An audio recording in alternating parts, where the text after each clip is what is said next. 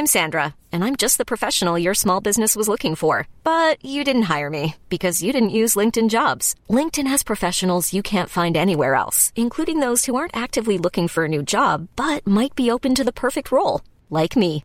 In a given month, over 70% of LinkedIn users don't visit other leading job sites. So if you're not looking on LinkedIn, you'll miss out on great candidates like Sandra. Start hiring professionals like a professional. Post your free job on linkedin.com/achieve today.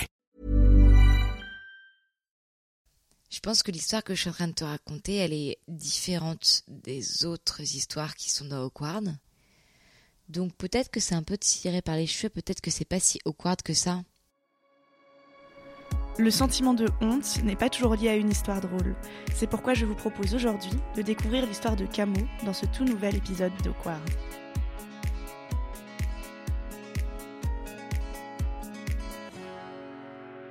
J'ai eu la chance de connaître mes quatre grands-parents. Et euh, clairement, euh, ma grand-mère maternelle, Anna, était celle dont j'étais le plus proche. Parce que c'était la mère de ma mère et que je suis déjà extrêmement proche de ma mère. Euh, parce que c'est avec elle que j'ai vécu le plus d'aventures grand-mère, petite-fille. Et c'est celle qui a survécu aux autres, donc que j'ai connue le plus longtemps. il y a trois ans, elle est rentrée en maison de retraite parce qu'elle n'arrivait plus à se débrouiller seule chez elle. Non, elle se sentait pas forcément très bien là-bas, comme je pense beaucoup de personnes âgées euh, qui sont déracinées, qui sont enlevées à leur maison. Donc ça faisait trois ans qu'elle était là-bas et forcément, bah, son univers se rapetissait, euh, ses habitudes de vie aussi. Elle faisait plus que se lever, se préparer, manger, et c'était à peu près tout. Si elle descendait faire un Scrabble, voilà son esprit euh, était moins vif qu'avant, moins animé. Et moi, en fait, euh, je pense que c'est là qu'a commencé euh, ce que je qualifierais à présent de pré-deuil. Parce que ma grand-mère est donc décédée il y a deux mois et en fait, j'ai pas ressenti grand-chose depuis. J'ai un peu pleuré, mais j'avais l'impression que je pleurais parce que parce qu'il fallait que je pleure mais ça allait. Alors ça allait, je pense, parce que j'étais soulagée pour ma mère que ma grand-mère soit plus là, parce que ma mère s'est tellement occupée de ma grand-mère ces dernières années. Elle y passait euh, le matin, le midi, le soir. Elle l'appelait deux fois par jour. Elle lui ramenait tellement de choses. Euh, elle s'occupait d'elle comme d'une enfant. Euh, que je pense que c'était un soulagement pour ma mère de qu'elle n'ait plus à, gérer sa propre mère. D'ailleurs, c'était assez parlant d'avoir ma mère euh, en pleurs euh, au téléphone les derniers jours. Et à partir du moment où ma grand-mère euh, a été déclarée décédée, j'ai senti une espèce de soulagement dans la voix de ma mère, où elle ne pleurait plus, où elle était évidemment très triste, mais elle n'avait plus à se prendre la tête et à imaginer la souffrance de sa propre mère. Là au moins, sa, sa propre mère ne souffrait plus. Et je pense que j'ai un peu eu la même réaction. C'est euh, au moins elle souffre plus et au moins ma mère va pouvoir euh, souffler un peu. C'est un peu ça que je ressens avec ma grand-mère, c'est que c'est celle dont j'étais le plus proche, c'est celle avec qui j'ai le plus de souvenirs, le plus de discussions, on a pu parler d'énormément de choses. Et pourtant, j'ai pas ressenti grand-chose à sa mort parce que je pense que j'avais déjà fait mon deuil en fait avec euh, le départ dans la maison de retraite il y a trois ans le fait de lui rendre visite depuis trois ans, de voir que son monde euh, était de plus en plus petit, même elle physiquement, elle était de plus en plus petite, de plus en plus bossue, euh, la peau sur les os. Je me, j'en parlais avec ma mère, je me disais, j'ai plus rien à lui dire. Elle me disait, mais si, euh, elle est tellement contente que tu sois là, par lui et je savais qu'elle comprenait, comprendrait pas trop ce que j'allais lui raconter. Je vis dans une ville où elle n'a jamais vécu, je vis d'un travail qu'elle n'a jamais compris, donc j'osais pas lui raconter ma vie. J'écoutais la sienne du bout de l'oreille parce que j'arrivais pas trop à m'intéresser à ce qu'elle avait mangé à midi et au Scrabble qu'elle avait fait avec ses copines. Et je pense que c'est ça, je pense que j'ai fait un pré-deuil en fait. Je pense que ma grand-mère, elle était déjà un peu morte pour moi, alors qu'elle était bien vivante. Et c'est assez compliqué de l'assumer finalement parce que tu te dis mais est-ce que ça veut dire que j'ai condamné, condamné quelqu'un euh, de vivant déjà à la mort? Est-ce que pourquoi j'ai pas plus profité des derniers moments avec elle? Qu'est-ce que ça veut dire sur moi? Est-ce que j'ai pas d'âme? Est-ce que j'ai pas de sentiments? C'est assez compliqué. J'ai pas trop parlé d'ailleurs de la mort de ma grand-mère à mes amis autour. J'en ai parlé. Euh, j'étais avec des amis le soir même où c'est arrivé. J'en ai un petit peu parlé euh, au travail euh, ou à quelques amis que j'ai pu croiser, mais j'ai pas été aussi effondrée que ce à quoi je m'attendais. Juste, il s'est rien passé. La vie a continué. Et pourtant, je pense beaucoup à elle depuis deux mois. Je. Mais je sais pas, peut-être pas plus qu'avant, pas plus que.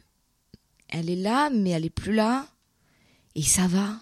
Franchement, ça va. Du coup, ce que je ressens actuellement me fait penser à ce que je ressens depuis à peu près quatre ans euh, suite à la mort euh, d'un de mes potes. Alors on parlait pas de la même chose évidemment, la mort d'une d'une vieille femme de 88 ans euh, de cause naturelle versus la mort d'un jeune homme de 25 ans d'un accident de voiture, une mort assez violente. Ça arrive en décembre 2014 et ça a été vraiment un drame cataclysmique dans tout notre groupe d'amis.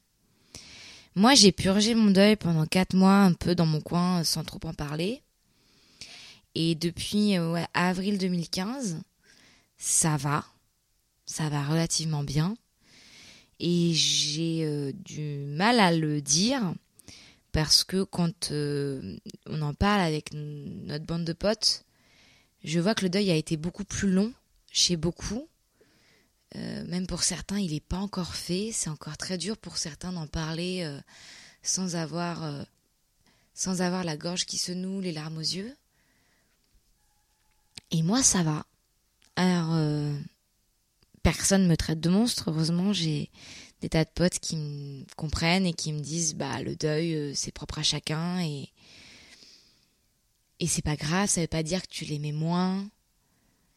Mais je pense qu'il y a quelque chose de très sociétal. C'est que moi, je suis à l'aise avec mes deuils, mais j'ose pas trop en parler parce que euh,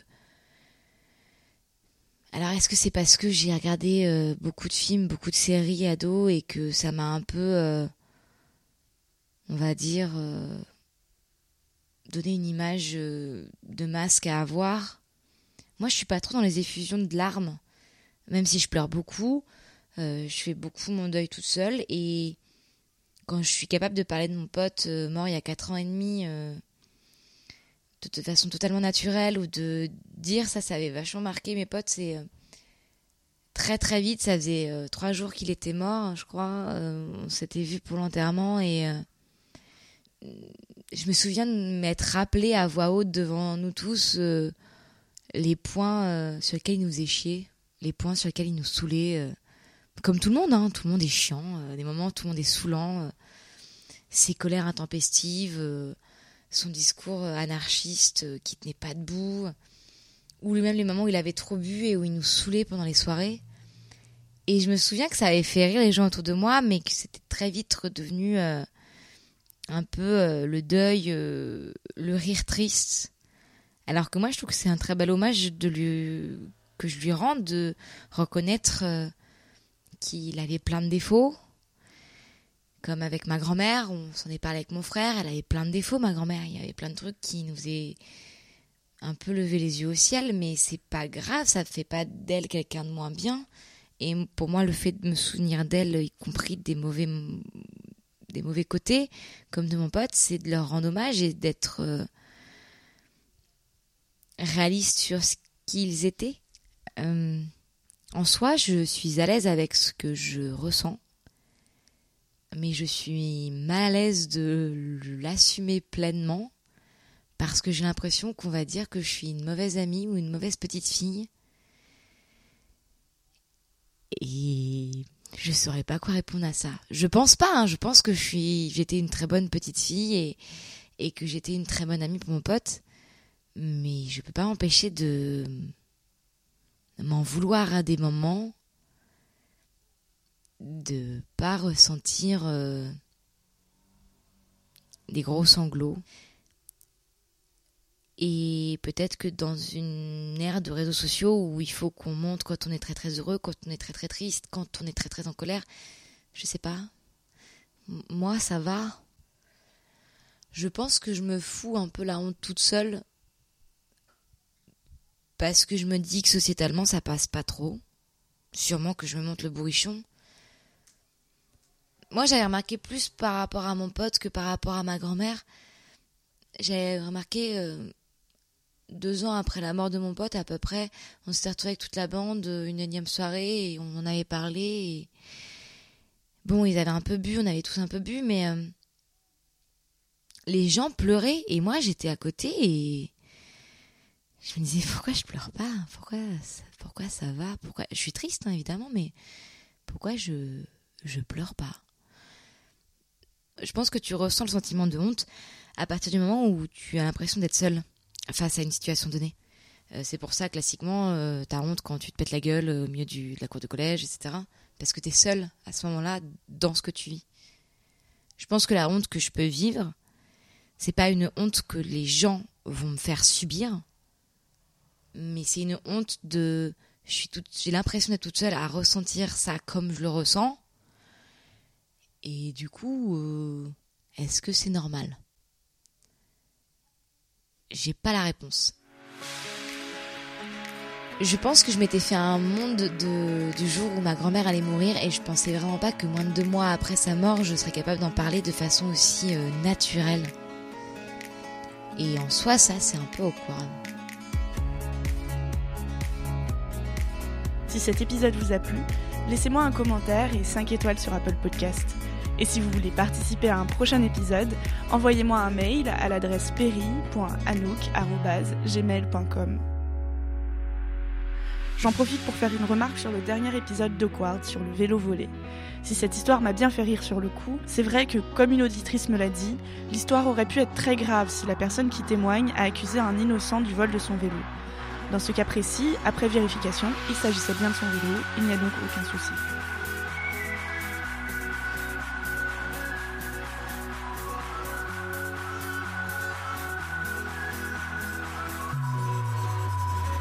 Ici Anouk Perry et je vous embrasse.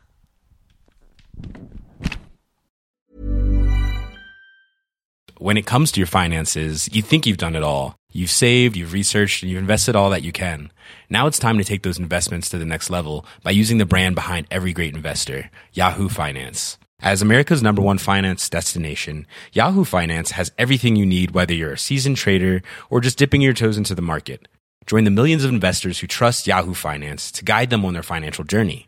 For comprehensive financial news and analysis, visit yahoofinance.com, the number one financial destination, yahoofinance.com.